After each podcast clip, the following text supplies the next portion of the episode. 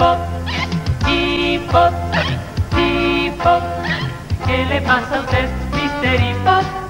Que ese hipo no lo puede curar. Hace tiempo que empezó este hipo. Lo tenía antes de nacer. Va la escuela. Más tarde en la colimba. También bajo la lluvia y en un jardín florido. Mr. Hipo,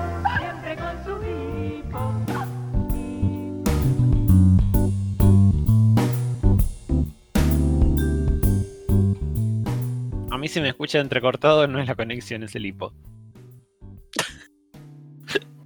Listo. La puta el hipo. Toma agua. Tengo agua.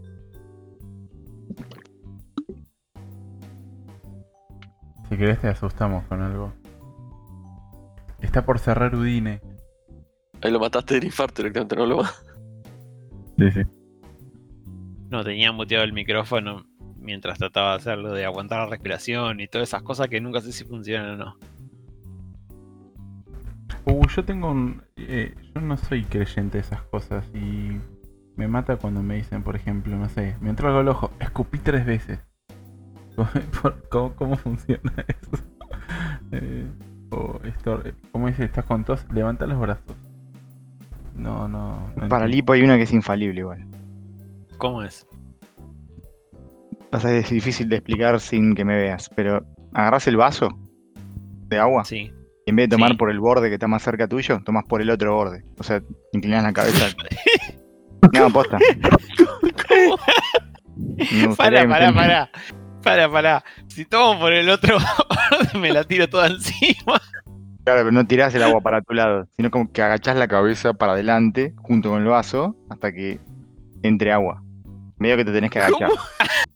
Ah, o sea, hay un temita de, de- de- de UX no- que no es muy clara, pero. Pero ya tomás un traguito así y se te pasa. Posta. está, está bien, está bien, hay que leer la documentación. ¿Y, y quién descubrió eso? No sé. A mí me lo dijeron cuando era chico. Mira, ahora me voy a encorvar así y voy a tragar y listo. O sea, no sé para qué, para qué sirve el agua. Y si funciona, bueno. Eh, yo cuando tengo hipo lo que hago es como hago como fuerza para abajo con el diafragma, no sé cómo explicarlo. Que es muy similar a, la- a cuando querés ir al baño, pero como que hace fuerza así como para abajo y se me va. No sé, ahí probé con todas las técnicas, qué sé yo. ¿Y eso sirvió? Eh, no, acabo de tener hipo de vuelta.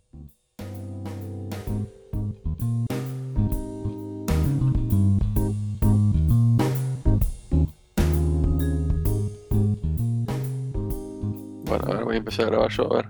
Yo también. Pero se va a perder todo lo del hipo. Bueno, pero tenemos a Craig. Saldrá más, de- más, más deforme aún.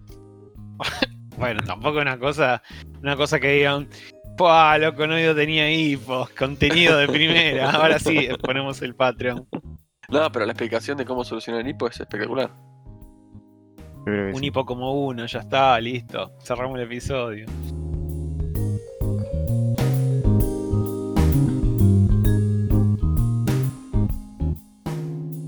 Bueno, cuando llegue a 23.08 aplaudimos. Bueno, Dale. Uf. Por la duda, aplaudamos cuando llegue. Hay tre- 30 segundos. 23.08, 30 segundos. Todos juntos. Otra vez porque me parece que Faltaron un poco de lag. hubo demasiado lag. Espe- No importa igual que haya lag, porque cada uno aplaudió en su, en su lugar. Por las dudas. pero Lo que, lo que no hay es reflejo. Sí. Ahí viene, ahí viene. 30 era. sí. Qué mal que va a salir esto. Bueno, veremos.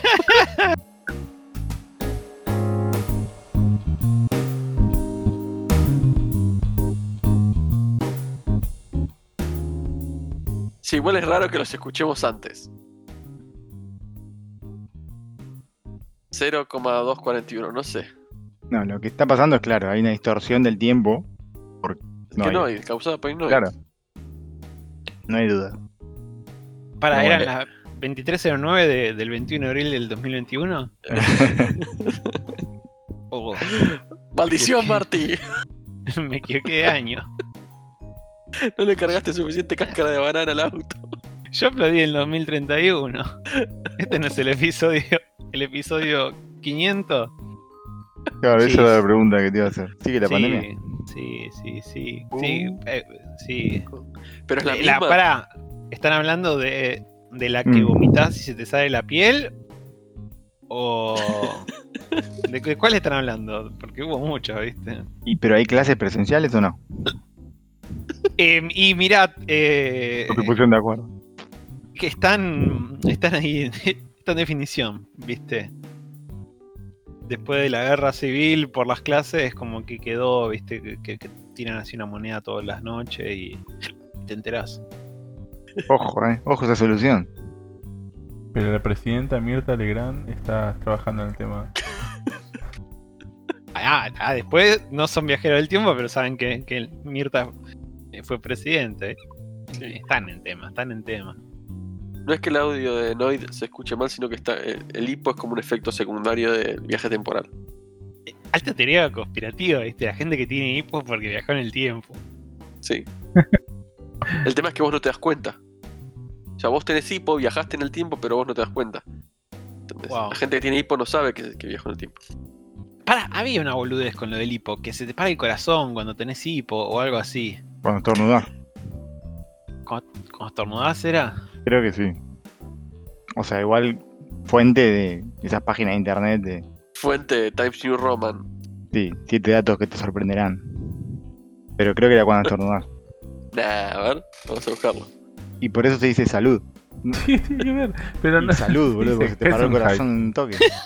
Para, el autocomplete es lo mejor. Cuando estornudo me duele el pecho, el abdomen bajo, la espalda, me orino, me duele la cabeza, me duele el cuerpo, me duele la espalda baja. ¿Qué significa? ¿Qué significa cuando estornudas? ¿Qué estornudas? Anatómicamente lo que sucede es. Está mal redactado esto, así que ya no le creo. Porque dice, anatómicamente lo que sucede es el ritmo de los latidos se ajusta. No, ya está mal escrito. Listo. No.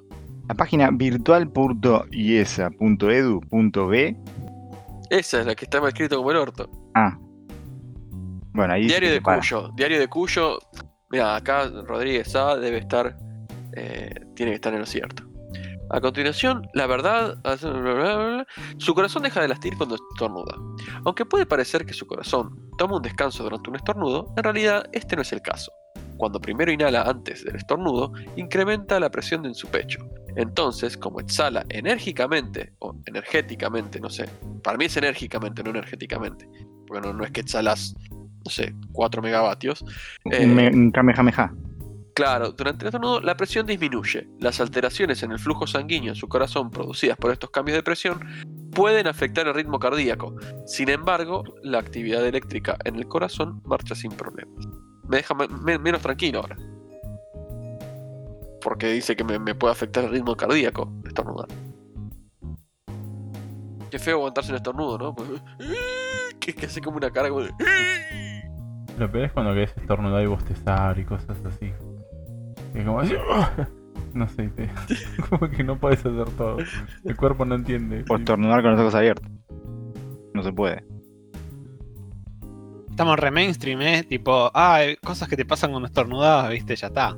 Sí. 100% ampliamos la, la base Somos del público. La, la base de público, ya está. Che, est- estaba viendo el episodio que, que- que salió el, el otro día, o sea, el miércoles pasado. O mejor dicho, que salió hoy. y, y estuvimos re en noticias de la actualidad, boludo. Pará, acá te, acá te voy a dar un super pie. Pero ¿cómo ese vis- viste un episodio si es un podcast? ¿Cómo lo viste? Y ahí me decís, Ah, claro, porque entré en YouTube y está un podcast como uno. Es uno de los mejores canales que puedes encontrar. ¡Qué bueno! qué gran pie. Y decías que estamos en, con cuestiones de actualidad, casi como un Jorge Real. Se fue Jorge Real y estamos nosotros. Sí, hablamos del Forager y un par de cosas y dije, che, que muy, muy actuali- actualizados estamos. Sí, de hecho, incluso actualizados porque recién ahora lo están empezando a levantar en algunos lados. Como si nosotros lo grabamos una semana antes. Lo de Forager. Sí, igual el que tiró el tweet, eh, perdón, el que tiró el mensaje original con el link del quilombo de Forager, ¿quién fue? En el grupo. ¿Y quién va a ser? Noid. Noid lo tiró antes que todos. O sea, Noid nos tiró un enlace con todo el quilombo y recién a la semana empezó a sonar. La noticia de mañana hoy. Igual, ¿cómo, cómo hará? Porque si vos todo de, de- de- de muy adelante en el futuro, tenés que anotarte, uy, para tal fecha más o menos tengo que tirarlo del fora ya. Como que es medio es un quilombo. Tenés todo agendado, ¿cómo haces? Contanos. No, cuando te, cuando te enterás de algo, viajás al pasado un ratito antes de cuando valga la pena y le decís, che, mirá, en 10 habla de, de esto. Ah, o sea, sos, sos venís de un futuro cercano. Porque lo de fora ya fue hace poco. Ve, da medio lo mismo, viste, por ahí te enterás de algo del año pasado y, y che, contá lo de lo de que el coronavirus este mató medio mundo, viste, y, y bueno, vas y lo. uh, bueno, eso me olvidé, pero ponele, ¿no? A veces, a veces te colgás. Pero, Ahora, y- pará, tengo, tengo una noticia del futuro de Forager, otra noticia del futuro de Forager. Pero va a ser del pasado cuando la gente la escuche, porque nosotros estamos en el en el pasado para la gente que escucha, porque hoy es miércoles, pero la gente lo va a escuchar un miércoles que no es este miércoles, es el otro miércoles. claro. Entonces, y esto es del futuro porque va a salir mañana, pero bueno, para cuando lo escuchen ya va a haber salido hace casi una semana. Eh, tienen que entrar a pressover.news, press con doble S y over con B corta, y va a haber una nota de uno de los ex desarrolladores de Forager eh, contando un poco el, el quilombo, que es una nota de, de un periodista de videojuego que se llama Juan Lamanto y el, eh, el desarrollador se llama, o al menos el, el Yellow handle Afterlife. de Twitter, Yellow Afterlife, sí. Así que, eh, bueno, nada, me lo, han, me lo han contado, no sé si era en confidencia o no, porque fue en un grupo, pero en definitiva, para cuando esto salga al aire ya, ya va a ser público. O sea, podemos poder pegar el link en, en- en las notas direct ya. Claro. ¿Y cuál era la noticia? ¿Eh? Me perdí que no sé cuál es la noticia. La noticia. Ah, bueno. Es que no la puedo decir. Claro, la noticia del futuro, del pasado.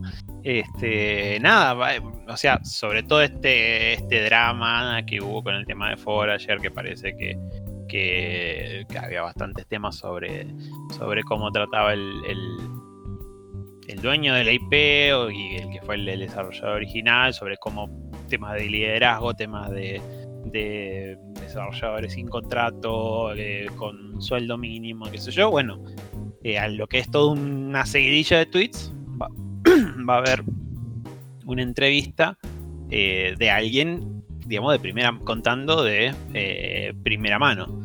Y bueno, supongo que después eh, tendrá, tendrá derecho a réplica eh, el, el autor de- del el creador, sí.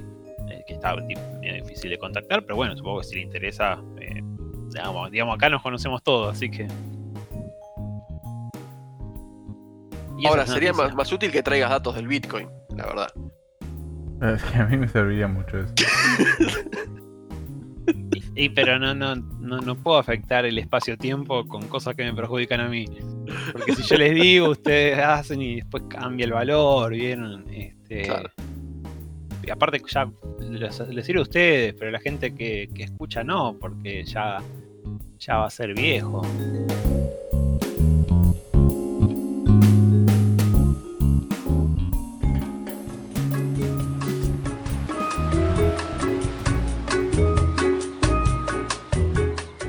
Mensaje.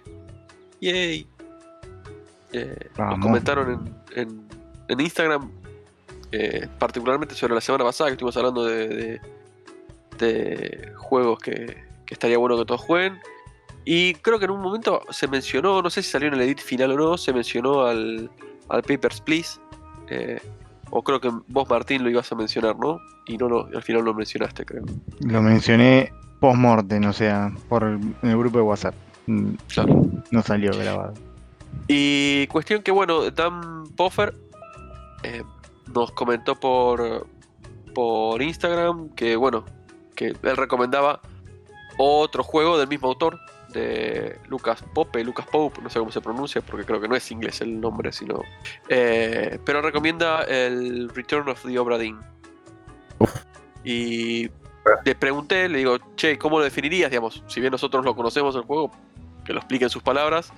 Y dice, uff, complicado, es un juego de detective único, en sí es una aventura en primera persona de investigación y puzzles lógicos que te hace elaborar el bocho. Sos un reportero que te mandan a ver qué pasó con un barco que se creía perdido y vuelve con todos los tripulantes muertos.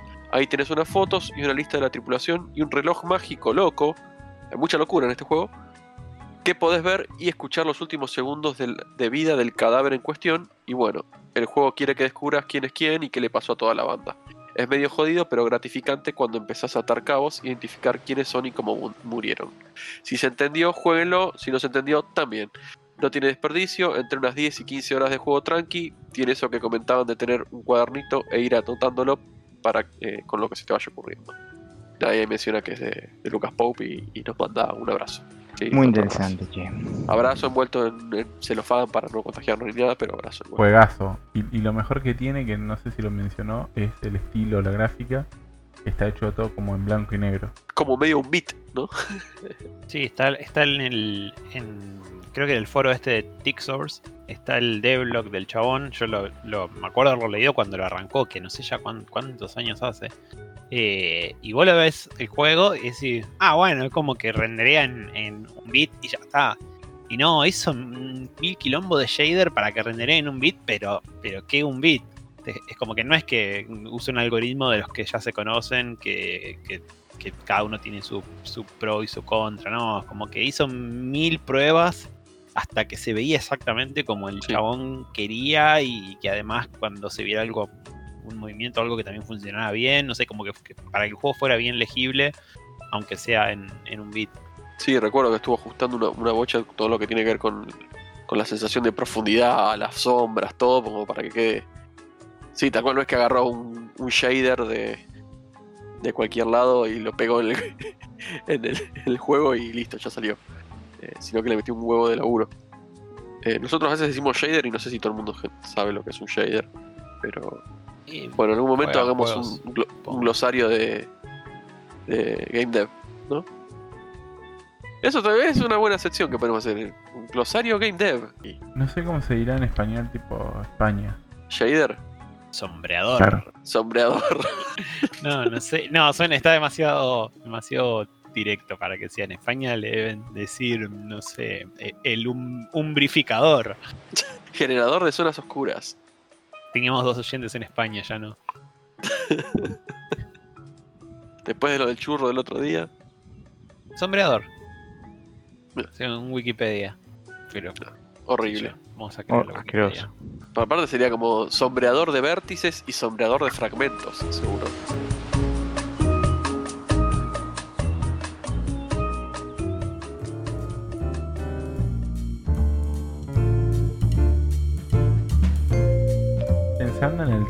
De- del día y no, no sé, boludo. Soy muy mainstream, me di cuenta. Es un tema difícil, sí. Yo tengo un juego. A mí se me ocurrió. Y dijiste que yo quizás lo conozco, lo cual me dio más duda todavía. Tal vez lo conoces, porque viste que vos sos mucho del juego del, de la fabriquita y de entradas y salidas, de, de- y de instrucciones y de montar cosas. muy Como que yo a vos te tengo muy as- a- a- asociado tipo a Factorio, Satisfactory y Mm. todas esas cosas. Y sí, tiene sentido. Sí. Eh, Space Engineers, todo eso, bueno. Y después tenemos que decir si al final lo conocíamos o no. o- Sí. Sí, yo creo que sí. O sea, un juego que en cinco años de, de- de chatear todos los días nunca nos hayamos nombrado, básicamente. Sí. Sí. Está, está difícil. A ver, nosotros no- no conocíamos el Banana Prince que había mencionado Martín en, Claro. en el episodio 3 o 4, creo que es. Juegazo, diga- que sí, digamos, ¿cuáles serían las, digamos, las, ¿cómo se dice? Las reglas. O sea, primero, bueno, lo tengo que haber jugado yo, ponele. sí, No, no vale uno que no jugué. no. Y me tiene que gustar o no importa. No, eso no importa. No importa. Con haberlo No jugado y cre- creer que ustedes no, ya está. Exacto. Esas son las reglas. Bueno. Si quieren, empiezo yo, que yo ya lo tengo definido, ya lo tengo pensado y ganan un poco de espacio. Sí, dale que estoy scrolleando en la, biblioteca como un campeón. Tengo uno, pero es, es muy falopa. Pero bueno. Empezamos mejor. Hay un juego que tiene muy look and feel Windows 95. O sea, de hecho, los diálogos son nativos, todo. Se llama Free Enterprise. No es de Star Trek, no nada que ver. Es un simulador de empresa. pero un simulador de empresa, digamos, rústico. No es que, ay, bueno, construyo mi, fábrica. No, no, vos tenés que elegir un lugar donde poner la, la, la base de operaciones, contratás o alquilas un local, montás como compras las máquinas y elegís qué vas a, comprar, perdón, qué vas a fabricar.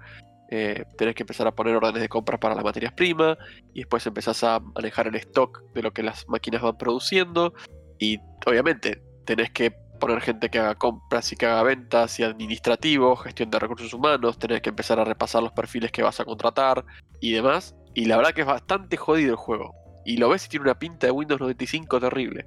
Eh, y yo creo que la- toda la interfaz gráfica montada sobre diálogos nativos de Windows le da más eh, sabor al trabajo empresarial que el, juego mismo. Está bueno porque vos construís, vos podés diagramar toda la planta en 2D, vista top-down. Vas poniendo las máquinas, los sectores, los, no sé, los cubículos para que labure la gente y eso. Y después cuando vos le das jugar, se ve como una especie de vista isométrica. Y nada, jue- es, es como que vas corriendo el tiempo por turnos. O sea, como que vos podés decir, bueno, que pase una hora, después puedes decir, bueno, que pase un día, que pase, no sé, una semana, un año, así. Eh, y, nada, y, y la verdad que era bastante jodido, era muy jodido poder, eh, poder lograr subsistir como, como empresa. Y tenía una particularidad, primero que podría, podía haber accidentes laborales. O sea, un chabón se metía en una, se acercaba mucho a una máquina y no sé, la máquina se lo comía y cagaba y se moría el tipo, cosas así. Pero incluso bajo determinadas condiciones podías tener eh, empleados que la limaban mal y de repente asesinaban a todos los compañeros de trabajo. Entraba la policía y los cagaba, los cagaba a tiros. Ah, tranqui. Sí, sí, sí, era como eh, Surmenage Simulator 1995. Así que nada, es un juego, por lo menos yo, de hecho ni me acuerdo cómo llegó, cómo, cómo llegué a ese juego, no sé si ya estaba instalado, cómo carajo fue, que, que es lo que hablamos la otra vez, hace unos montón de capítulos, que a veces las máquinas ya te venían con, bueno, un par de, de cosas instaladas, te venía un CD ahí, te, te agarrabas un CD loco que tenía juegos adentro y lo probabas. ¿Y esto más o menos que, en qué época fue? No sé, 90 noventa y pico. Noventa y pico, noventa y... Entre el 95 y el 2000. Está ahí esa abandonware, o sea, si quieren lo pueden descargar y jugar. Digo, dejo el enlace ahí. ¿Y la empresa a qué se dedica? ¿Elegís o hace el fijo? No, vos, vos elegís lo que es, a lo que se dedica. Las máquinas que vos quieras poner, comprar. O sea, porque vos como que sacás un préstamo para las máquinas y pones las máquinas y fabricas lo que vos quieras. Lo que pasa es que depende de dónde ponías la fábrica, es, eh, no sé, las materias primas salían más baratas. Por ejemplo, no sé, si te pones en una ciudad, por ahí te salía más barato, no sé, pues si te- el vidrio y en otra te salía más barato, qué sé yo, el metal. Entonces, vos ibas eligiendo. Y de hecho, lo que tenías que ir haciendo era como diversificando. Por un lado, diversificando el, el negocio. eh, y por otro lado, verticalizándolo, ¿no? También eh, sumando más complejidad a lo que ibas produciendo. Ay, qué bueno. Sí, a ver, es rústico, ¿no? Suponía que ese no lo iban a conocer. No, ni en pedo.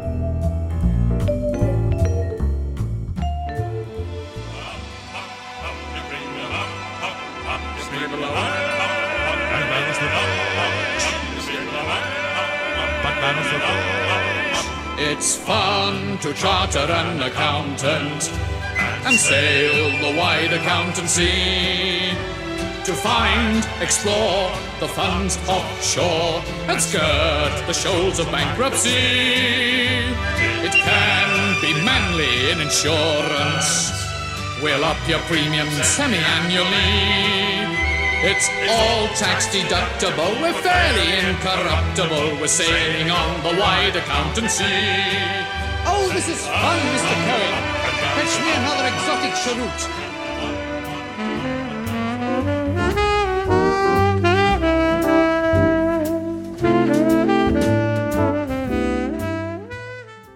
Los escuché y no los veo con esa onda, pero era conocido. Así que no sé 50 como la categoría. Es el Pizza Tycoon. Pizza Tycoon. Sí, que ibas armando las pizzas y le ibas poniendo los toppings. Y pues ponías. Ah, váyanse acá. Y Sí, po-. Y podías poner las mesas. Bueno, pero contalo, contalo vos. No, no, era eso. Eh, es más, creo que me, te acordás más vos que yo. Eh, que era eso, armar, armar las pizzas, las decoraba, las vendía. Eh, y otro que era muy similar, pero seguramente también es conocido, es el Construct. No, Constructor. Constructor me suena. ¿Cuál es? Es una que vos básicamente tenés que construir casas en un barrio y después tenés que lidiar con los problemas de los vecinos. Tipo, quizás tenés un inquilino que es muy ruidoso. Obviamente tenés clases de, de inquilinos, tipo altas, eh, tipo clase alta, clase baja. Y quizás los de la clase baja hacen mucho quilombo y los de la clase alta se quejan. Entonces tenés que ir y mejorarle las ventanas. Y, y- pero los de la clase baja te permiten a vos tener más constructores. Y, y- y es como que tenés que ir más nivelando cómo vas construyendo y lidiando entre los vecinos. Eh, muy jodido. Muy bueno también. ¿En serio no conocen? Me suena, pero no. El Populus No, constructor. Constructor. A ver, para, para que quizás le esté diciendo mal el name, el nombre. Sí, Constructor, que de encima tenía cosas pre-rendereadas, todo. O sea, tenía buenos gráficos. Estaba muy bueno.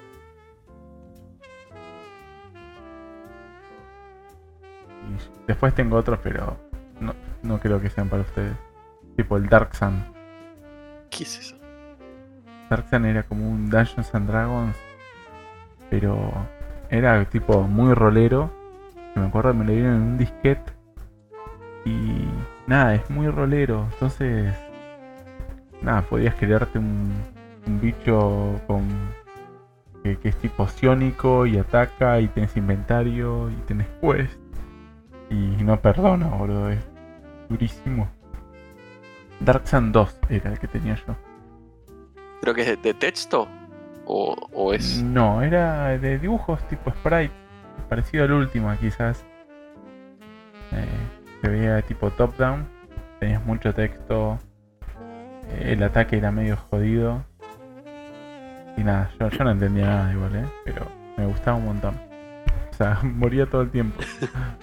Lo del Pizza Tycoon te iba a decir que. No sé si lo conoces, que hay uno que se llama eh, Good Pizza, Great Pizza de Android. Y es medio, me parece parecido a ese, al Pizza Tycoon. Tenés que armar las pizzas con los toppings y venderla y. Nada, pero eh, vos físicamente como que agarrás la pizza, le dibujás el- la mozzarella, le dibujás el, tomate, le pones los toppings con el dedo, digamos y después tenés que cocinarlo y según como te lo pide el, el cliente, te dice, quiero una de... eh, ¿qué, qué juego era que se parecía a eso? No me acuerdo. Pero bueno, básicamente el cliente te dice, quiero, no sé, de pepperoni y salchichas y sin mozzarella y más o menos cocida. Entonces tenés que tener en cuenta todo eso y chabón te da más propina y después con eso conseguís más toppings y así. Y vas mejorando el, restaurante y qué sé yo. No sé. Nada, me acordé por eso, capaz te puede interesar a vos ese que jugaste al Pizza Tycoon, que no lo jugué, pero me imagino que va por ahí. Y no, no me acuerdo, creo que también lo otro era competir contra otros y ganar territorio. Tenía una parte así de tipo estrategia. Ah. Capaz es más complejo que este.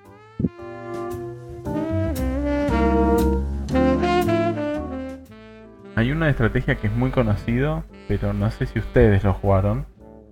Eh, si les gusta el, el Civilization, es el Colonization. Es como Civilization, pero en el colon.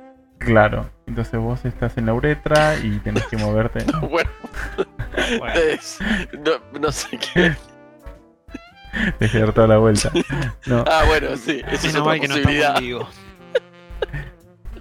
no, pero el Colonization está muy bueno porque es parecido al Civilization, pero tiene un sistema como que vos pones eh, tipo escuelas y tenés que enseñarle a la población las diferentes profesiones eh, y tenés que traerte recursos de España o de Europa. Eh, está, está, a mí una- me gusta un poco más hasta que el Civilization, te diría. También es Sid Meier, mira. Es decir, Meyer. eh, pero yo lo re recomiendo. Para mí me, me gustó más que el Civilization. Ah, pero es viejito, viejito. 1994. El 94. Está en cuarto grado.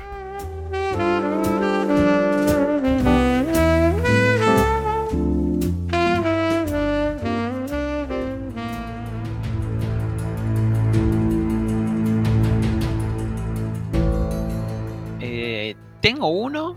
Lo que pasa es que me, pare- me parece que los he nombrado. Tengo uno que el problema es que no existe más. Este, era un MMO FPS bastante, bastante piola. eh, que se llama Firefall. No sé si les suena. No, para nada. Firefall, no. Firefall. Sí, básicamente era, un- era un, un FPS de open world y también era una cosa así con medio de una invasión alienígena, posapocalíptico. No, no, no era súper wow así de, original el argumento, pero lo que tenía de piola es que eh, había como una especie de. como una especie de, de- niebla eléctrica loca que era hasta, digamos, como hasta donde llegaba el mapa. Entonces cada vez que habilitaban más mapas era como que se iba corriendo esa niebla. Y vos te podías meter, pero te empezaba a bajar la vida este, a lo bestia. Entonces como que igual el que, más o menos estaba papoteado trataba de explorar y, y no sé hasta, seguramente tenían como un restito. Este, sabiendo hasta dónde podía llegar a, mandarse la gente.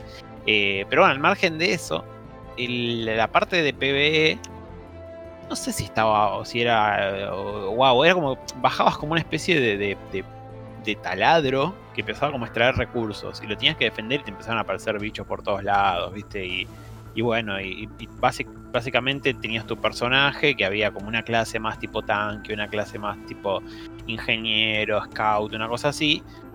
eh, y te, con, con su, su arma principal, su arma secundaria, eh, sus skills. Y, y bueno, tenías que defender el, lugar, armabas, armabas party, después en un momento agregaron Open, open PvP.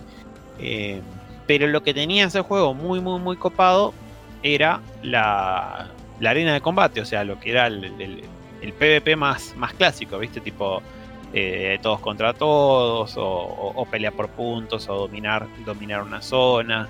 eh, y lo que tenía este juego es que todos los personajes tenían eh, como una especie de jetpack. Entonces vos saltabas y después tenías el jetpack, que depende del tipo de personaje, eh, era por ahí la agilidad aérea que tenía. Entonces por ahí el scout tenía como más duración de jetpack, el sniper tenía más estabilidad en el aire, cosas así. Eh, y, y- bueno, básica- básicamente estaba muy bien armado todo lo que es la interacción entre, entre las distintas clases. El, el tanque tenía como una especie de, de escudo, digamos, a lo, a lo Reinhardt de, de Overwatch. Sí, Bueno, tenía una especie de escudo de los Reinhardt de Overwatch. eh, después el- la clase de Assault, el arma principal era como una especie de, de- de bola que, que- que iba en comba y hacía splash damage a los áreas de Overwatch, pero estoy hablando de mucho antes. O sea, tenía la lo que tenía loco es que tenía la dinámica, digamos, de, de PvP de, una partida de Overwatch mucho antes y tenía un mapa que tenías que hackear una consola que estaba buenísimo. O sea, era tipo, había que entrar a un lugar que te lo, que te lo estaba custodiando todo el equipo contrario. Que ya poder entrar ahí, eh, o sea, había que hacer Blitzkrieg y, y bajar a todos de una porque no, si no, no había forma. Tenía que alguno de tu team llegar a la consola y empezar a tipear algo para arrancar el hackeo. Y después tenías que esperarnos, aguantarla como, como un minuto, creo, a que se completara el hackeo y que no viniera ninguno del otro team y tecleara lo mismo y lo cancelara. ¿Viste? O sea, y, y había agujeros por todos lados, ¿viste? Entonces, como que, una vez que tomaste, imagínate que con lo que llegaste, llegaste con tres y esos tres tenían que aguantar hasta, el- hasta el respawn del resto. eh, y así, ¿viste? Y nada, ese modo de juego está, está buenísimo. Y tenía mucho de, de verticalidad, porque todos los personajes tenían jetpack. Entonces también Claro. no es que ibas mirando para adelante, ibas mirando para todos lados, te ibas cagando, cualquier cosa de cualquier lado. te ibas cagando a tiros en el aire a los Dragon Ball, ¿viste? Bueno, nada. La verdad que re, re copado el juego. Y, y encima era free to play. Y. Y bueno, ¿qué pasó? Eh, que nada, todo el mundo estaba ahí porque estaba buenísimo. Y dijeron, no, vamos a darle más bola al contenido PB y cerraron la arena de combate. O sea, pensá que yo, yo nunca, nunca me había copado con tipo Team Fortress 2, no, antes del Overwatch por ahí no, era- no- nunca me copaba demasiado, tipo, más que nada solo, de jugar así algún, algún PvP rápido, ¿no? Porque este era, porque tipo, bueno, una cosa desde el Medal of Honor, eh, tipo los viejitos, que, que era Segunda Guerra, ahí con cerrojito, tenía otro, otro pacing, no, esto era a las chapas todo el tiempo. Ah, tenías el, tenías un, tenías un healer que tiraba dardos de, de- tipo dardos de curación, como en ametralladora. Sí, Como como, Ana. como es. Sí, Ana de Pero antes- Overwatch. Eh, y lo, pero lo más piola que tenía, que era súper divertido, era eh, que había una skill que tiraba una, tiraba una bolita que entraba a rebotar contra todos lados, ¿viste? Contra, y para donde estaba acomodado el polígono salía la bolita. Y vos podías apretar de vuelta y la explotabas y hacía como si fuera tú un área de, curación. Entonces era medio así como una carambola de, de- de que por ahí no tenías línea de visión, pero sabías dónde estaba. Entonces las tirabas que rebote y medio ojo le calculaba. Y bueno, y ahí eran esas, esas magias que, que, que tiraba gente que no era yo, ¿viste? Eh, pero bueno, nada, estaba buenísimo y, y murió completamente porque, no sé, cerraron, es como que cerraron lo mejor que tenía el juego porque les parecía que el modelo de negocio iba por el lado del, del, del PvE. Y incluso había salido notas en, en. ¿Cómo se llamaba? El canal este de YouTube que hacen todo animado así, tipo Flash, que cuentan de- el de James Ah. Portnow. eh, extra credits.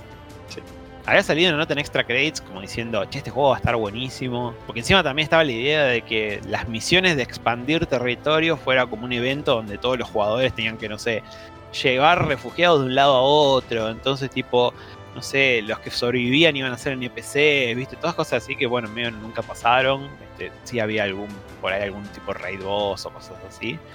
Eh, pero bueno, nada, nada, lo, lo- no sé, después salieron notas quilombos, drama, este, como siempre, ¿no? Este, problemas con el jefe, que, que después gente que no, que, que era, el que el- el que tenía la visión y no sé qué, bueno, todos los quilombos siempre, pero, pero me dio muchísima pena que, que ese juego, pues, es un juego del...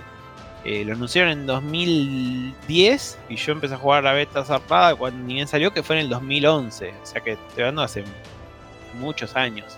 Y andaba, muy bien. así.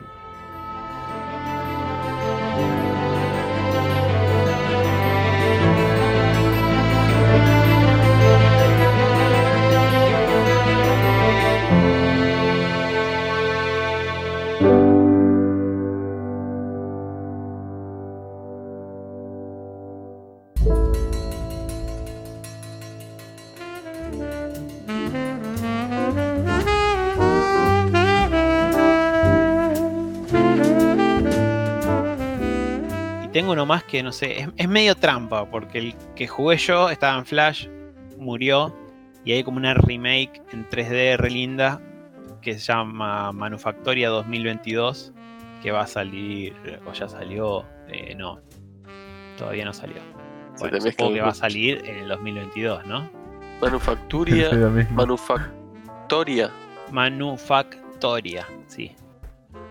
2022, está en Steam. Eh, No lo conozco. Ah, el año que viene sale no hay. Y el de Flash se llamaría Manufactoria. El de Flash, sí, Manufactoria, que no sé, debe estar, pero supongo que tenés que bajar el, el SWF. Que, bueno, es un juego, si, si les gustan cosas así, puzzle. Es un puzzle medio como que tiene conceptos de programación, pero no es explícitamente de programación. Ah, Eh, sí, lo jugué. Básicamente son como unos robotitos que llevas por cintas transportadoras y tenés cosas, tenés cosas como que tipo si el robotito es rojo, eh, para la izquierda, si es azul, mandarlo para la derecha, y después por ahí tenés otro que agarra el robotito, lo cambia de color y lo devuelve. Y, y, básicamente esos robotitos terminan siendo como, como si fueran tus valores numéricos. Y, después te hace hacer cosas que, que a veces son tipo, a veces son, parecen tipo preguntas de, de- de entrevista de programación, ¿viste? Bueno, pero versión nivel de un juego. Pero el tema es que, que además de tener que hacer por ahí, es tipo, mira, te voy a dar una hilera de robotitos y vos, me lo ten- y vos tenés que devolver la hilera eh, dada vuelta, ¿no? Poner una cosa así, tipo, invertir un string versión Claro. robotito. Eh, bueno, tenés eso, pero lo tenés que hacer en una grillita y en 2D y los robotitos tienen que ir moviéndose. Entonces a veces como que vos por ahí decís, ah, bueno, si sabes, tipo, ah, listo, es invertir un string, sí, bueno, lo- no sé, lo voy a hacer así o asá con algo que se me, se me ocurre un algoritmo análogo, pero después tiene que ver que te entre en, en el, en el espacio que te da de la, de la grillita, acomodando las cositas, viste, como que te suma esa complejidad, medio como hacer, hacer un mecanismo en, en- en Minecraft, viste, que es tipo, bueno, se me ocurre cómo hacer, eh, tipo, si lo tengo que hacer en un, no sé, para un chabón que sabe electrónica, dice, bueno, si lo tengo que hacer en un board, lo hago, pero acá lo tengo que hacer en 3D y encima me están corriendo los bichos mientras, bueno. Esto es una, una cosa, poner una cosa así, y, y bueno, y, y cuando vos tratás de querés comprobar el puzzle, es como que agarra y te empieza a hacer test, ¿viste? Encima es como test driven, ¿viste? Le mandás a probar y te hace los test y te tira tipo, bueno, a ver, tipo estos tres comunes, después uno que es medio, uno que es medio random para ver si hiciste trampa, ¿viste? O algo así, y bueno, por ahí hiciste trampa, pero si pasó los test, listo, te lo da por, por digamos, por aprobado. Y nada, está, está bastante, bastante bueno. Más que nada, si hay alguien que le gusta todo lo que es así como, como desafíos de, de, de lógica o, o- o de ese estilo, o, o gente que le gusta desafíos de programación, pero sin tener que saber programar, está, está muy copado. Le voy a dejar el, el link si no lo dejaron ya.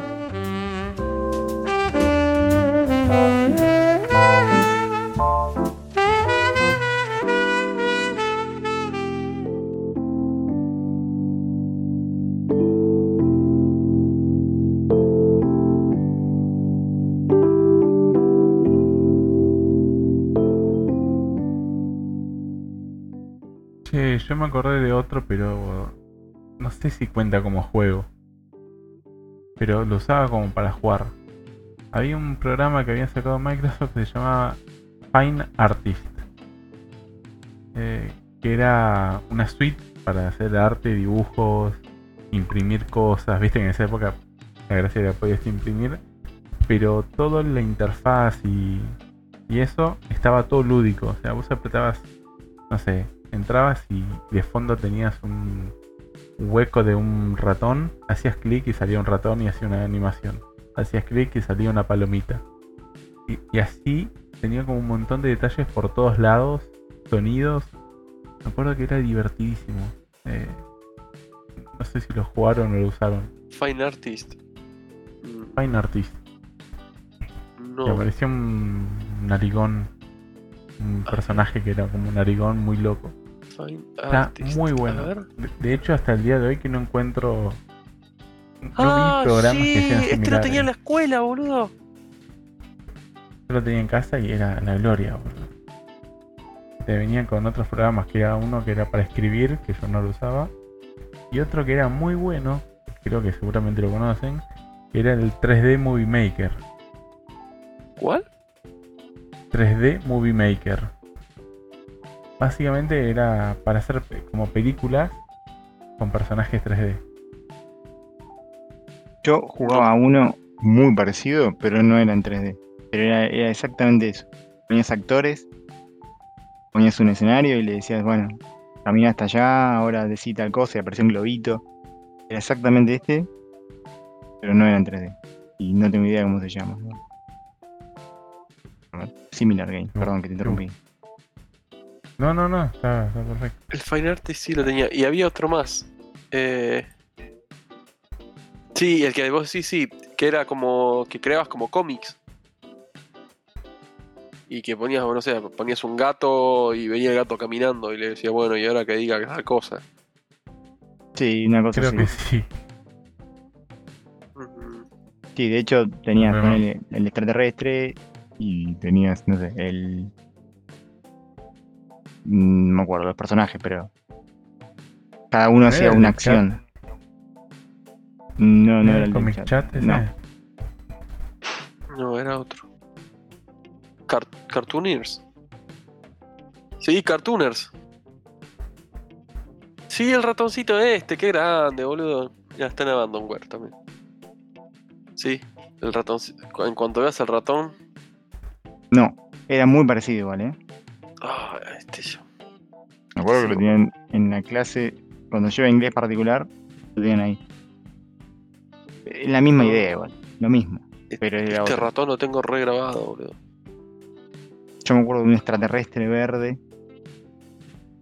Ay, Dios. No, me, no, ya está. No me voy a acordar porque nunca supe el nombre, creo.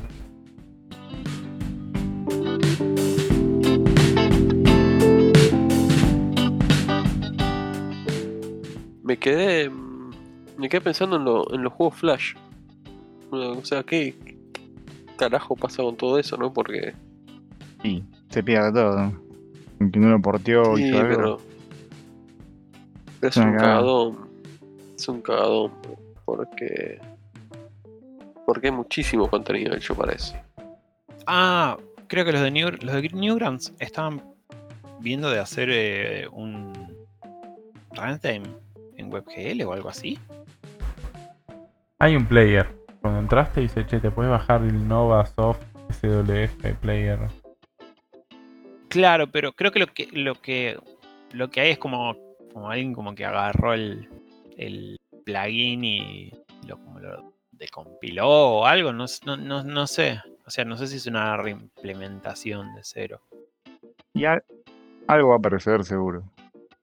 Mira, entre esto y Google Reader, Pero Google Reader en realidad hay otras cosas que sean lectores de RSS. Pero no era lo Pero mismo. esto. Esto es otro. pero no es lo mismo. Bueno, yo lo sé, pero.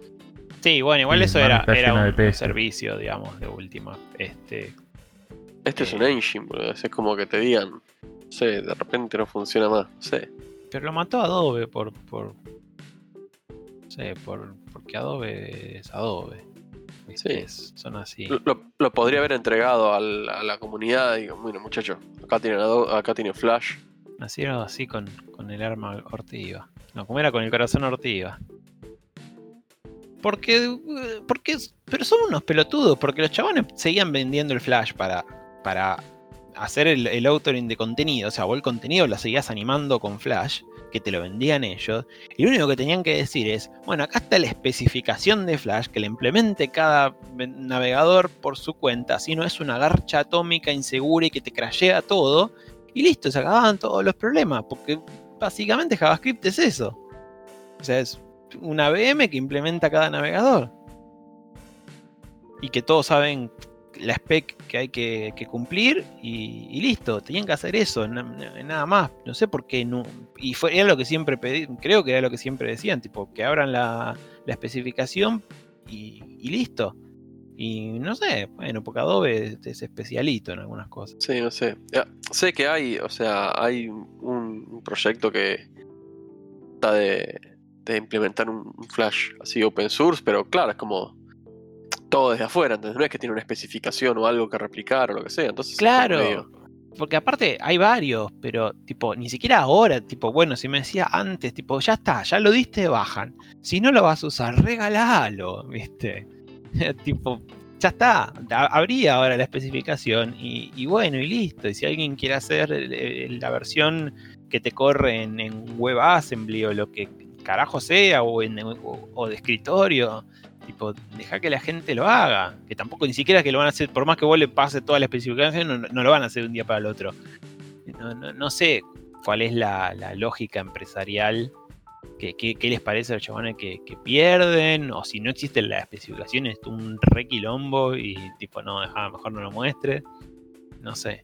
Tendría que estar Cop para rantear más, porque a él le encanta laburar en Flash. Está buenísimo. A mí me gusta el 5. Para mí esa es la versión el Big, definitiva. Big Flash.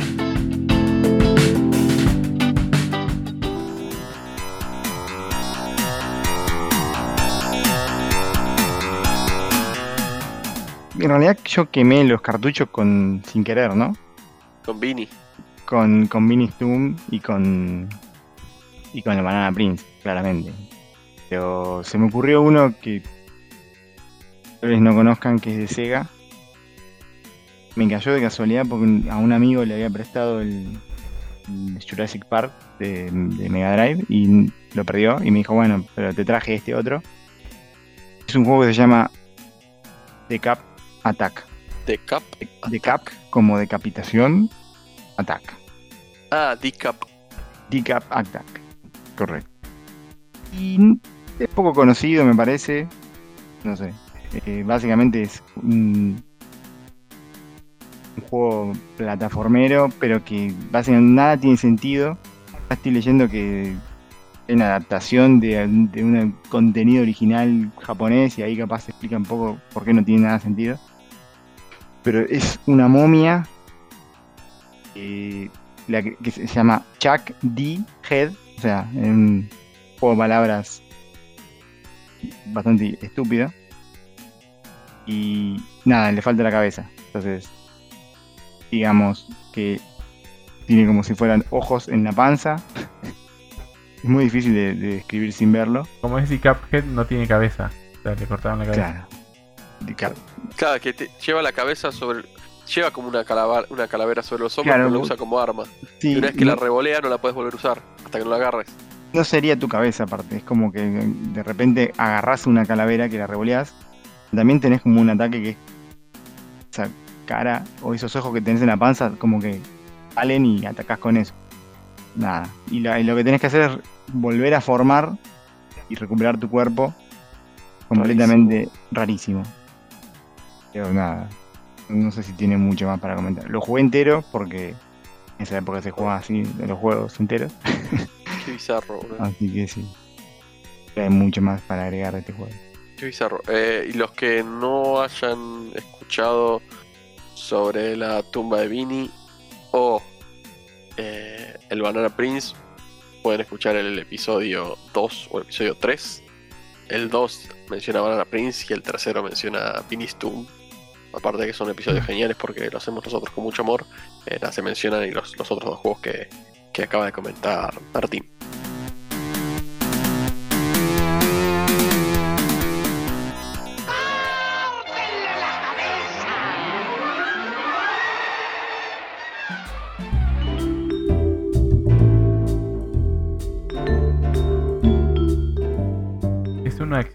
Conocido, pero no sé si. No sé, nunca lo escuché que muchos mencionen. Y se llama Hidden and Dangerous. Que es básicamente. Yo lo describiría como un comando, mezcla entre comandos y FPS. Porque se veía todo en primera persona. Es del 96, no. Del 99 creo que es. Ahora lo busco. Y básicamente vos manejas cuatro personajes y los puedes ir posicionando en el mapa. O es como que tomas control de uno, te moves y puedes posicionar a otros. Y como que lo haces muy táctico. eh, no sé, para mí era como muy nuevo en ese momento. Y me acuerdo que me rompía la cabeza porque encima era dificilísimo. Y nada, ese es un muy buen juego, me acuerdo. And Dangerous, ahí. Uh, me suena, eh. parece que. Parece que lo, lo tenían en, en tipo así de muestra en tipo un garbarino o algo de eso. Este. Onda para jugar en las PC que tenían a la venta. Pues me suena mucho eso de, de cambiar de personaje. Para Windows, acuerdo- Dreamcast y PlayStation. Yo me acuerdo de, de volver de la escuela y tipo era, veía The History Channel, tipo la historia de las armas, viste, toda esa bola, y después me ponía a jugar esto. Era re milico, pobre. Es que en un momento History Channel entró a currar un montón con todo el tema de, de la Segunda Guerra Mundial y, y, y las Uy, boludo, a mí me quemaban la cabeza. Prefiero eso que, lo, que los reality que, que mandan Sí, ahora. Hace, hace rato que no lo veo. pero- No sé cómo estará ahora, pero en una época le agarró fuerte por todo lo paranormal y alienígenas y todo eso. Y después eh, para, para el lado de los realities.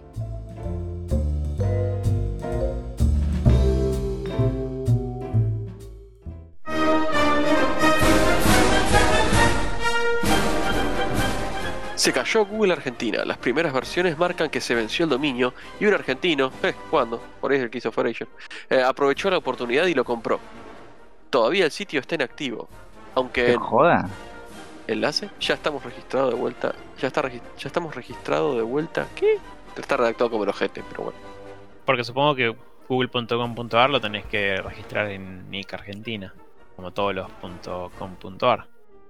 Sí. Che, qué, qué que peligro eso, ¿eh? Porque el phishing que puede hacer, papá. Pero, ¿cómo, cómo, cómo, cómo te puede pasar eso siendo Google? Se pusieron la alarma en el celular. Seguramente los no, no implementaron algo automático o algo así. No sé, porque creo que te llega, te llega el mail. Eh, de- yo Sí, ahora no tengo, no tengo más, ni no tengo ninguno en .com.ar, pero te llega como un mail, che, se te va a vencer, se te va a vencer, se te va a vencer. Pero, ¿vieron qué nivel de actualidad que manejamos? Que contamos las noticias mientras pasan. Sí, después la gente lo escucha Sí. una semana después, pero Claro, viste, va a decir, ah, sí, ya sé. O, o peor, No, viste, va a es estar como- escuchando y tipo, uh, se cayó Google, viste, y, y va a ser noticia de una semana atrás. Si te apuras a editar, Uy, boludo. está para mañana. Ahora lo de Nick Carr sigue siendo como era en un principio que tenía, te mandaban un mail y te decía responde este mail pero no le agregues ningún espacio, ningún enter. No, no. no, Ya no, Ah. por suerte no. Eso era increíble. no lo mejoraron y después al toque lo hicieron pago. Sí. Pero, y encima ahora te pide clave fiscal nivel 3. Pará, no anda Nick Argentina. Nah, sí, boludo. Sí, anda Nick Argentina, estoy adentro. No, la página del, del dibujante, decís vos. Está Caray, bien. caray, ¿a dónde mierda entré yo Uh, recién? estamos re- realizando tareas de mantenimiento. te, Le dije, te- F5. te- Pará, boludo, si yo ac- acababa de entrar lo tenía cargado. Bueno, ahora me tiró F5. error 503. Entré. Todos los boludos entrando a Nick Ar Claro. a ver si caído Google. Es que lo primero que hice fue entrar y hacer la búsqueda de dominio de google.com.ar, claramente. 503 backend fetch fail. Ocurrido un error al buscar el dominio. Rompimos Nos hizo- Nick.ar, boludo. No. Cada vez peor. No, ¿y cómo no nos avisaste de eso? Y pero, ¿de qué vamos a hablar ahora? Como llegan a venir todos con sobreaviso y después van a tener que decir, oh, se cayó Google. No. A veces hay, hay cosas que, que no, no se puede jugar con, con el espacio-tiempo, ¿viste? Aparte, ustedes, ustedes, no sé, conocen mucha gente que conoce a mucha gente, ¿viste? Por ahí yo les decía y, y después le empezaban a hablar a fulano, mengano, llegaba Google al toque y no, y no pasaba. No se puede hacer esas cosas. O sea, a- o sea, si no se queda Google hoy, este, mi abuelo no nace, básicamente. ¿No, no- no vieron Dark? Se le empieza a poner borrosa la mano, ¿no?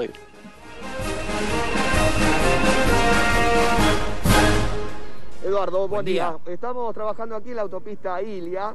Vos sabés que comienza a regir a partir de hoy esto de el telepase, Eduardo. No eh, puede haber ningún vehículo que no circule por las autopistas y que tenga el telepase. Eh, ya 325.000 vehículos se han adherido a este sistema electrónico.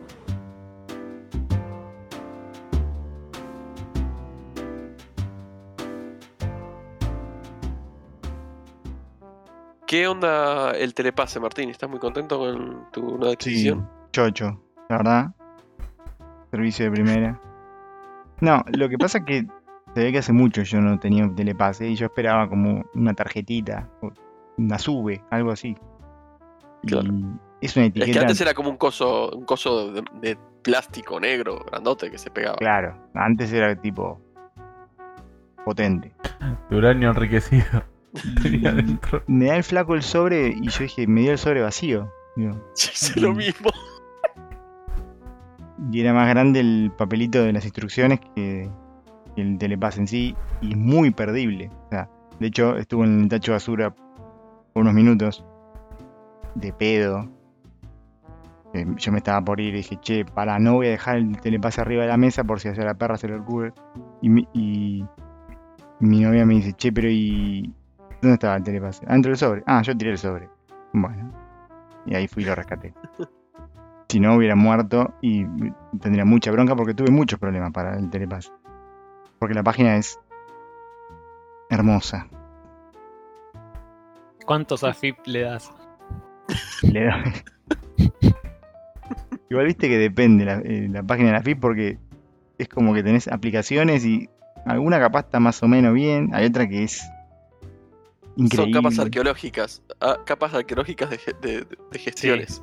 Sí, sí, es la- la- digamos, lo que es la home, la página principal, está mucho mejor que en otras épocas. Pero después, tipo, entras al sistema Juan Carlos Pirinola, ¿viste? Y, y sí, uff. Y yo me acuerdo, bueno, el Ciradic es bastante feo, pero me acuerdo del que era en la, no sé ahora qué onda, pero en el momento que me compré la Switch, que tuve que entrar a, a hacer el trámite para la aduana, ese era purísimo, boludo. Purísimo. Aparte me equivoqué y no lo pude arreglar.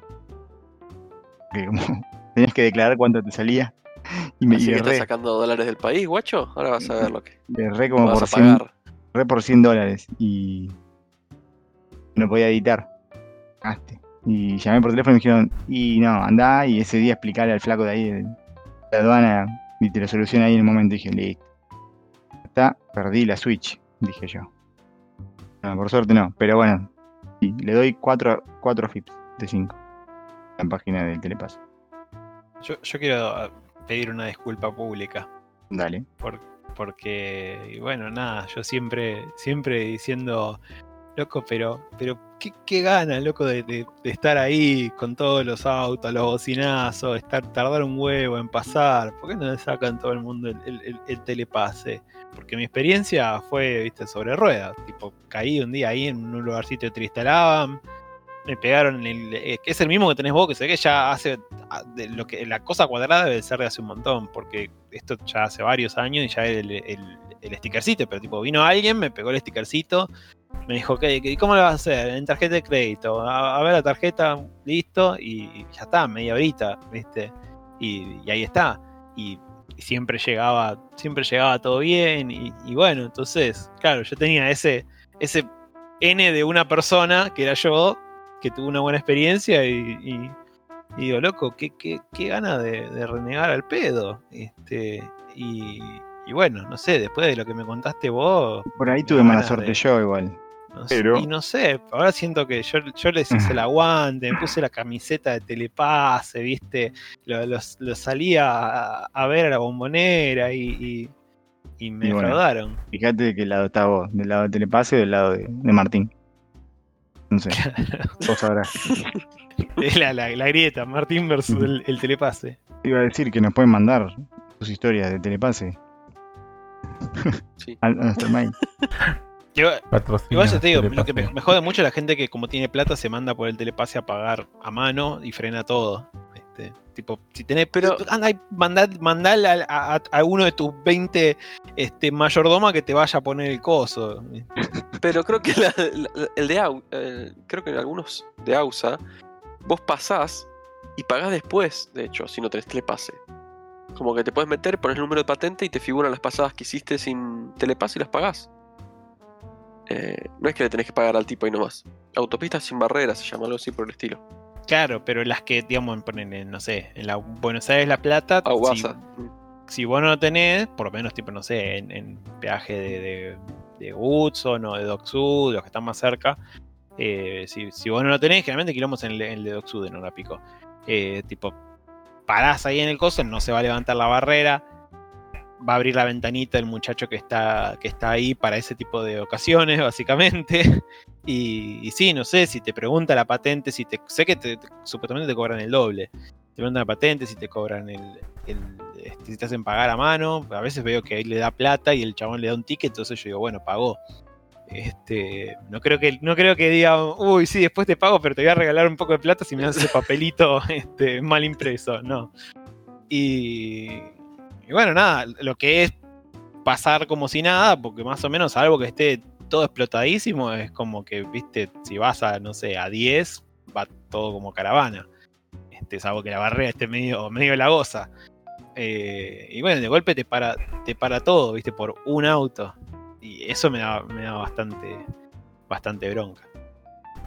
O el, que ve, o el que ve que dejaste medio huequito para no estar pegado al de adelante y te mete un trompazo y se te, y se te cola. Y, y- y, tipo, me jode menos que la, la colada que, que el chabón que se me mete adelante de golpe. Viste que a veces cuando nada, cuando hay muchos autos, no, no, no puede andar haciendo esas esa maniobras. Esas Como, boludeces, sí. sí, como ese. No sé si vieron una, uno que. No sé si era una camioneta o un auto que se quiso meter. Ni siquiera era el telepase, era uno común. Se quiso meter adelante de otro. No llegó, quedaron como los dos autos trabados este, en, en, en el, peaje. O sea, como haciendo como una B o algo así. Quedaron ahí encastrados. Porque obviamente que no pasa una camioneta y, y un auto. A mí la otra vez me pasó que mm, adelante a mí había un auto, se mandaron unos motos atrás tratando de pasarlo, pero justo les bajó la barrera antes de que pase. Y el del peaje los dejó clavados ahí, no les abrió. No les abrió. Y yo era un perjudicado porque me tuve que clavar, no sé, 30 segundos, un minuto a- a- a- a- atrás de estos tipos. Pero por antes que está bien. Eh, Te salió mal, bancátela y pagá. Siento. Qué sé yo. Claro. A mí una vez un Uber se mandó por la barrera, boludo. Un rol loquísimo. O sea, venían con el Uber Y el chabón se mandó por el. No sé, yo venía de Padua, para acá, para donde vivo. Uy, estoy dando muchos datos. Bueno, para. Pip, el- pip, sí, pip. pip, pip. Y cuando el chabón está subiendo a la autopista, se le pegó al de adelante y pum, y se mandó. El del Uber. ¿Viste? Tranqui, llegó, bueno. Ok.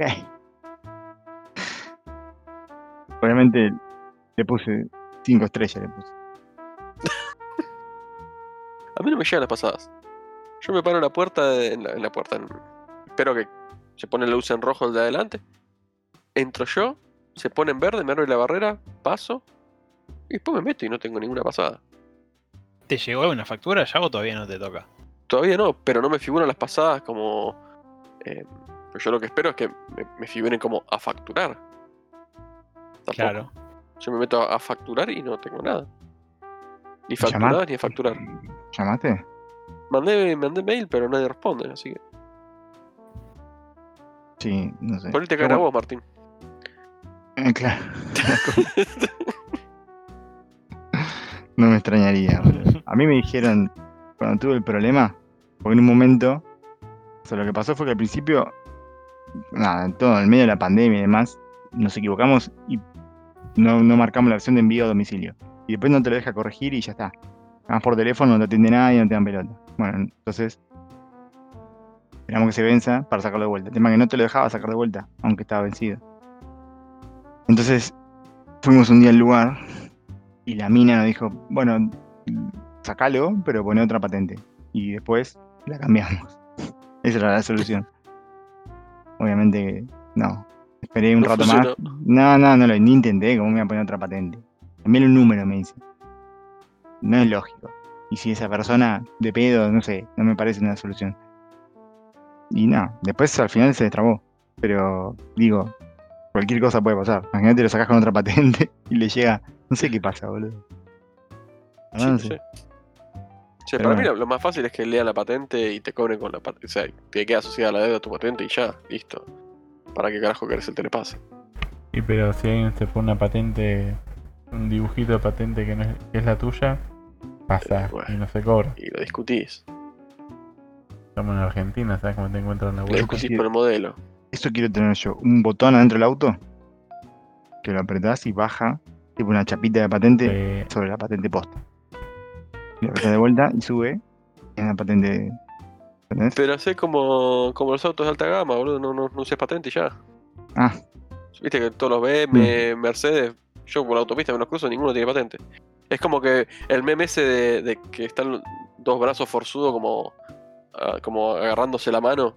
Bueno, y el brazo de la izquierda puede decir, eh, no sé, eh, Peugeot 504 sin luces. Y el otro brazo de decir, no sé, Audi 0 kilómetros, dice en la mano, y en la mano dice, Sí. no usar patente, no tener patente. La, la otra que hay mucho es que le, es poner como si fueran lucecitas de LED azules, tipo como una tira de LED azules que va por un lado y para el otro. Entonces vos lo ves por el espejito y ves, ves que te viene un auto que tiene unas luces azules que, que se mueven para todos lados.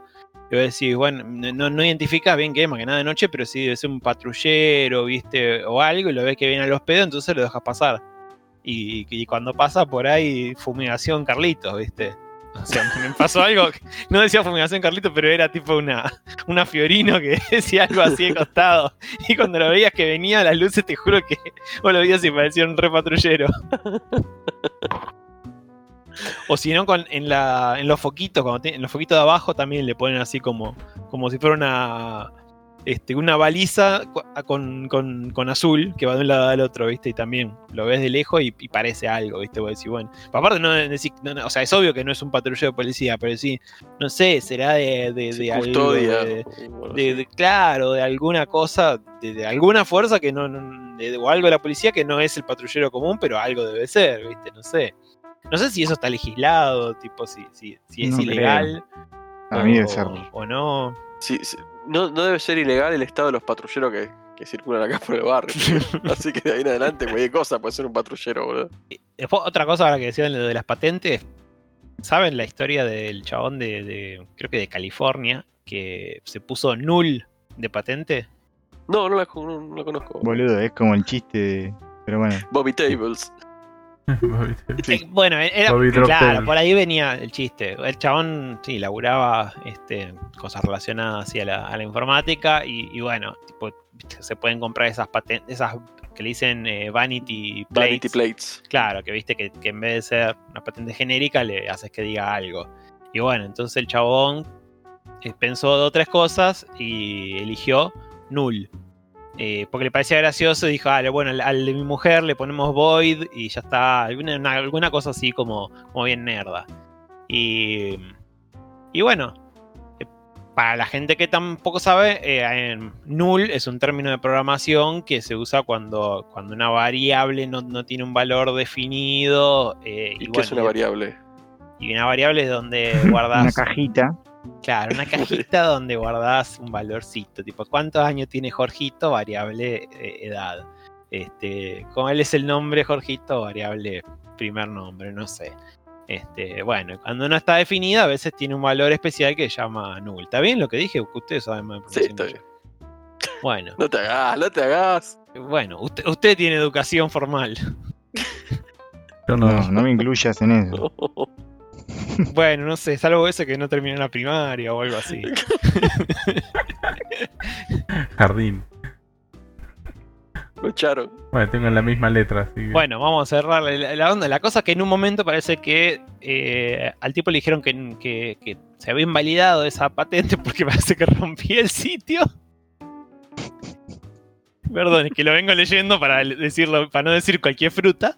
Bueno, parece que, y bueno, tienen, parece que tienen un número de identificación de, de- de vehículo, bueno, que con ese número el chabón se pudo sacar otra, con ese mismo número sacar otra patente o algo así. Bueno, la cosa que en 2018 el chabón le empiezan a caer un montón de citaciones, citaciones, citaciones de deuda, deuda, deuda, deuda, deuda. Bueno, ¿qué se imaginan que, que había pasado? Eh, había habido, no sé, como que cuando no detectaban el número de patente o algo así, le ponían null y todas las que iban null se las terminan asignando a este flaco. Básicamente. La arruiné la, anécdota, no, perdón. No, igual, igual está perfecto porque está tratando de encontrar la parte donde lo decía bien y no la encuentro. Así que ahora voy a dejar, les dejo la nota para que la gente lo lea bien, ¿viste? Porque, porque si dijéramos las cosas como son, no, no- no tendría gracia. Eh, pero sí, sí, si mal no recuerdo, fue algo así. Quería refrescarme la memoria para ver exactamente qué había pasado, pero, creo que era una cosa así, tipo, cuando no, cuando no identificaba bien, le metía null y, y todas iban a parar, todas iban a parar ahí y todas le fueron a parar a él.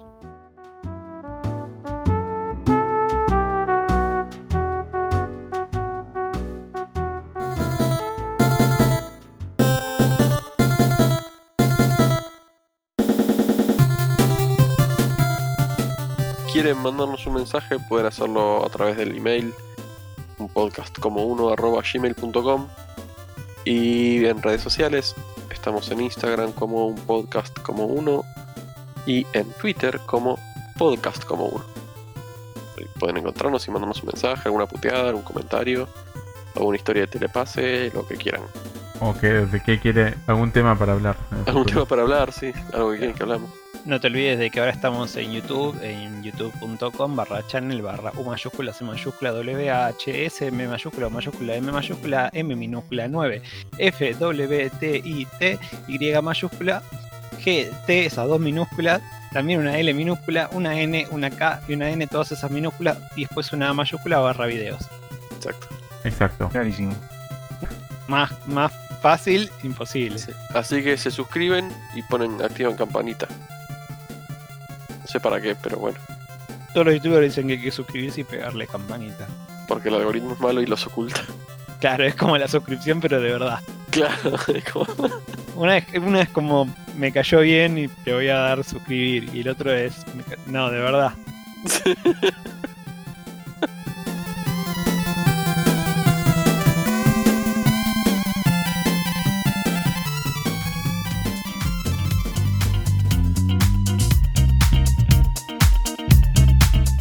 En otra orden de cosas, salió el juego inspirado en la vida de Noid, eh, Quantum League. No sé si lo conocen, la gente de Nimble Games. Me llama la atención, no lo probé, está como 60 mangos en Steam, por un par de horas más. Y es como que es un FPS que te- haces saltos temporales.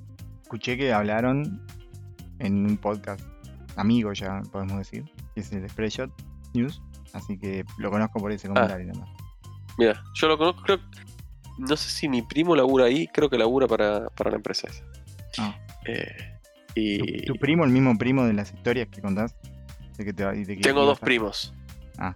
En realidad tengo tres primos, pero principalmente relacionado con dos. Y este es el que tenía el Family, el que me rompía el traste jugando al, al Superstar Soccer International Deluxe, no me acuerdo cómo se llama, el de Sega.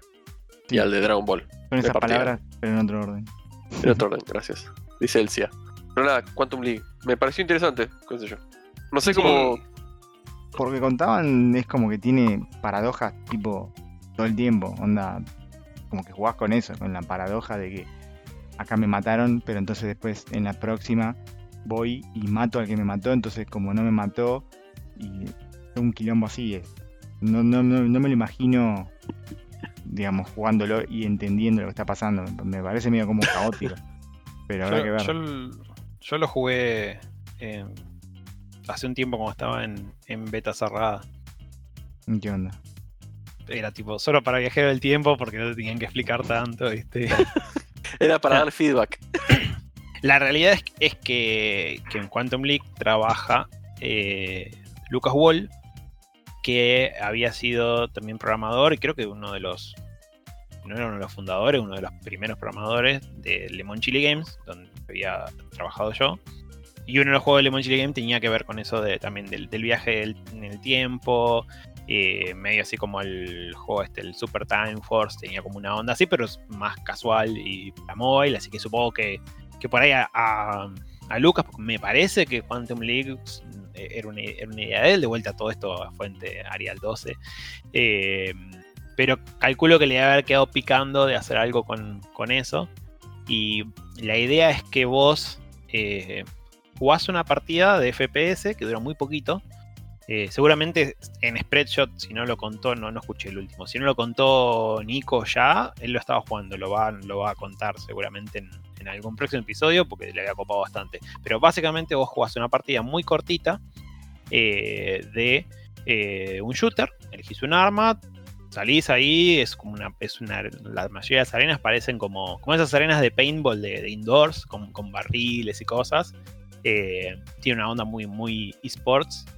Y, bueno, jugás ahí, lo mataste al ponerle al otro flaco y hay como un círculo en alguna parte que vos donde vos te tenés que parar. Y si quedaste vos solo en ese círculo, ganaste vos. Y si queda el otro en ese círculo, gana el otro. Ahora, ¿qué pasa? Después el tiempo vuelve atrás y los dos vuelven a jugar. Pero además, tu, tu versión del pasado, con todos los inputs guardados, juega también con vos. O sea que es como que, como que vos sos tu propio teammate. Entonces jugás la primera ronda, estás solo. Jugás la segunda ronda, entonces vos ya sabés lo que va a ser eh, tu versión del pasado y la versión del pasado del otro jugador. Entonces vos, si, si la tenés re clara, es como que ya sabes, ah, bueno, en el segundo, no sé, en el segundo 4, el primer clon, que en el juego le dicen clones, el primer clon del contrincante va a estar pasando cerca de tal barrilito. Entonces le tiro ahora para que explote y lo mato. Y no, no tengo que ver dónde está, ya sé que va a estar ahí. Eh, o lo mismo, ya no sé, mi clon está disparando a tal lugar eh, porque por ahí pasaba el clon del otro. Entonces ya sé que por ahí el, el, el jugador enemigo no va a ir por ahí porque va a querer esquivar los tiros, entonces se va a meter por otro lado, supongo. Y bueno, es como que parece una. Así parece caótico, parece una boludez, pero, pero cuando le agarras esa onda de pensar en el tiempo, eh, se em- empiezan a hacer estrategias como bastante, bastante elaboradas. O sea, los que la tienen re clara es como que ya están pensando eh, de antemano, se vuelve medio ajedrez, ¿viste? Como que están pensando de antemano como lo que van a hacer. eh, ya cuando están haciendo mover el primer clon, por ahí parece que no tiene sentido lo que están haciendo. Tipo, vos lo ves y tipo le está tirando a la nada, pero porque el chabón ya está pensando, eh, no sé, de que, de que va a tirar al medio porque ahí va a haber gente o... también pasa que si te matan, vos podés seguir disparando. O sea, vos te matan y vos quedás como en fantasma y disparás y no haces daño, pero podés seguir moviéndote hasta el final de la partida. Entonces, después, y el, otro, el, tu enemigo no te ve, porque estás muerto. O sea, solamente es como que quedaste desincronizado. Entonces vos seguís haciendo tus acciones, no tienen efecto sobre el mundo y nadie te ve, eso es como un fantasma, pero vos te movés y queda guardado ese input. Entonces cuando viene la otra partida, si vos salvás a tu clon de que lo maten, esos inputs que quedaron guardados pasan a ser reales. Entonces por ahí hay gente que por ahí se deja matar a propósito, porque básicamente que te, te dejarte matar es volverte invisible. Entonces se deja matar a propósito y hace un montón de cosas. Y después estratégicamente, por ahí en la última partida, evita que a ese clon lo maten. Y entonces el otro jugador no sabe ahí. O sea, por más que haya visto las partidas anteriores, como estaba, estuvo muerto ese clon en las otras, los otros rounds, no sabe qué es lo que, qué es lo que va a hacer. Porque vos ahí lo reviviste y como que cambiaste el, el pasado. Entonces tiene toda esa, esa vuelta de tuerca que está bastante, bastante buena. Está muy, muy bien manejado. Tu- Tuvieron un montón de, iteraciones. Me acuerdo que habían probado un montón de cosas. Tipo, te matás y no me acuerdo si era que, que te convertías en, en, arma para agarrar y cambiar el arma. Porque el arma la elegís una vez y te queda fija en ese round. Eh, no sé, sé que habían hecho, probado mil, mil cosas y como quedó está, está bastante bueno. Seguramente de cuando lo jugué yo ahora le deben haber también agregado más cosas. Ah, y se puede jugar eh, en, hará un año más o menos, antes de que lo, de que lo lancen. Habían empezado a testear 2 contra 2. Tiene 1 contra 1 y 2 contra 2. Y 2 contra 2, ya imagínate si 1 contra 1 con todos tus clones eh, este, te tenés que romper la cabeza. Imagínate tipo, eso mismo, pero coordinando con otra persona y además contra un equipo de, de dos también coordinando. Complicado, eh, ya. De solo pensarlo me, me dio hipo.